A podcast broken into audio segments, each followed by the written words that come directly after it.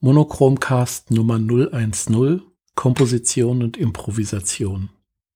Beim Fotografieren gibt's ja so zwei Herangehensweisen. Die einen komponieren ihre Bilder. Sie hacken aus, vielleicht mit irgendeinem Art Director oder was auch immer, wie das Bild sein soll, wie es funktionieren soll, was dazu notwendig ist und bereiten dann alles entsprechend vor. Die Kamera ist nur noch das Mittel, mit dem dann die Konzeption umgesetzt wird. Die anderen suchen ihre Bilder und komponieren im Augenblick. Das finde ich sehr viel spannender. Es ist allerdings die hohe Schule. Das kann nicht jeder. Für die meisten, die fotografieren, ist Fotografie weder das eine noch das andere, denn sie sind nicht mit der Ambition angetreten, künstlerische Bilder zu schaffen. Sie halten etwas fest, doch das interessiert mich nicht besonders. Wenn ich hingegen künstlerische Bilder sehe, solche mit einem Anspruch, die funktionieren über alle Inhalte des Bildes hinaus, dann freue ich mich dran, was ich da sehe und freue mich natürlich auch an der Form. Bei etwa Henri Cartier-Bresson ist die Form zu höchster Vollendung gelangt. Er fotografiert so, als ob es nicht anders sein könnte. Genau dort ist das Frauenbein oder steht das Kind, grinst in die Kamera mit der Weinflasche in der Hand. Das muss man erst mal sehen. Und von vielen, die mit ihm unterwegs waren, hörte ich, dass sie, obwohl sie neben ihm gelaufen sind, nichts von seinen Bildern gesehen haben. Sie erinnern sich, er hob die Kamera an, ja, er drückte den Auslöser und ging weiter, aber ihnen ist kein Bild untergekommen.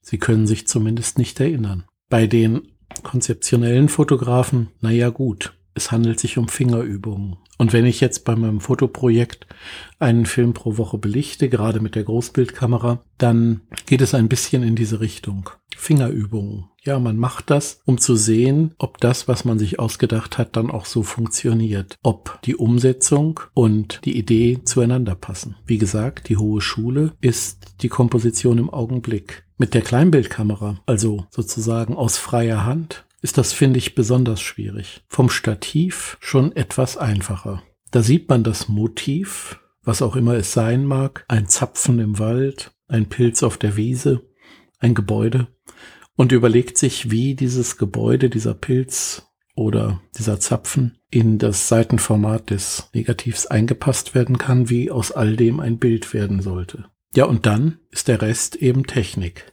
Die, die nicht künstlerisch ambitioniert sind, halten etwas fest, die anderen machen aus nichts etwas. Und das Eindrucksvolle finde ich, was Andreas Weidner in einem seiner Bände empfiehlt, nämlich einfach mit einigen wenigen Mikado-Stäbchen innerhalb eines Rechtecks ein Bild zu gestalten.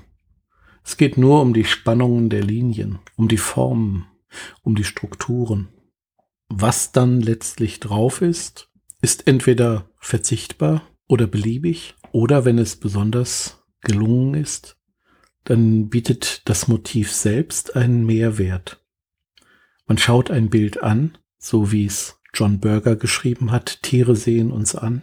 Wir sehen Tiere an in seiner Studie über den Besuch im Zoo. Er ist ja leider im Januar verstorben. Warum sehen wir etwas besonders interessiert an? Warum gehen wir hin? Warum zahlen wir Eintritt? Wo doch von der Freiheit der Tiere gar nichts mehr zu merken ist. Was interessiert einen Menschen, der sich nicht wirklich für Zapfen oder Pilze interessiert oder für Architektur, an meinem Bild eines Friedhofsportals oder von einem Pilz oder einem Zapfen? Ich weiß es nicht genau. Ich weiß aber, dass wenn ich solch ein Bild sehe, es mich manchmal anspricht. Und wenn das der Fall ist, dann fordert mich das Motiv heraus, es zu fotografieren. Das ist auch einer der Gründe, dass ich alleine besser fotografiere, als wenn ich in Begleitung unterwegs bin. Ich habe mehr Konzentration für meine Umwelt, wenn ich allein bin.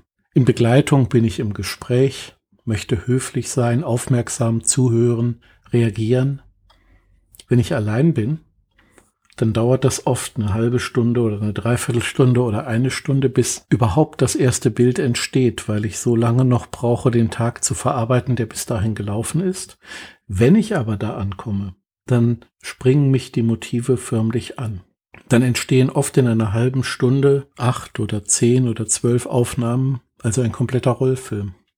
Und wenn ich dann unterwegs bin und diese Bilder sehe und das Licht spielt noch mit, dann kann ich oft nicht anders, als sie auch in einer bestimmten Weise als Foto festzuhalten. Nicht alle dieser Bilder funktionieren und deshalb übe ich und trainiere ich, aber die meisten sind nicht schlecht, handwerklich nicht schlecht. Ich räume aber ein, dass nur ganz selten etwas gelingt, was mich vorbehaltlos überzeugt. Ein Grund zum Trainieren. Das ist so ähnlich wie mit der Jazzmusik. Improvisation setzt eine bestimmte geistig-emotionale Offenheit für die Situation voraus und sie setzt ein gewisses handwerkliches Geschick voraus. Habe ich das eine oder das andere nicht, steht es mir nicht zur Verfügung, bin ich abgelenkt, dann ja, dann kann ich eben keine Musik machen oder nur Dienst nach Vorschrift, Telefonkapelle. So, dass es vielleicht, wenn es gut läuft, denen, die die Musik bestellt und bezahlt haben, nicht negativ auffällt. Inspirierte Momente aber sehen anders aus.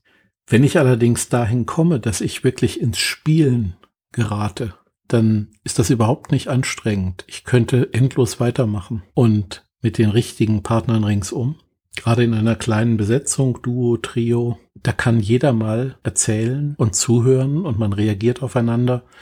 Und so geht es mir mit meinen fotografischen Motiven auch. Selten genug, dass ich dahin komme, aber mittlerweile halten ja die Sonnenstände mich nicht mehr davon ab. Wenn ich um fünf die Arbeit verlasse, habe ich bestimmt noch eine Stunde Zeit. Ich möchte dahin kommen, dass ich schneller und eben auch mit der Kleinbildkamera die Motive so komponiere, dass sie in der 2 zu 3 Fläche des Kleinbildnegativs gestaltet sind, obwohl improvisiert. Dass ich hinterher zum Ergebnis käme, wenn ich es mir kritisch angucke, jawohl, so habe ich es gedacht. Ich wüsste nicht, was ich jetzt noch besser machen könnte. Zurzeit bin ich davon weit entfernt aber die Spannung bleibt. Liebe Monochrom-Gemeinde, die längeren Tage laden mich ein. Ich bin gespannt auf eine Fortsetzung. Auf bald.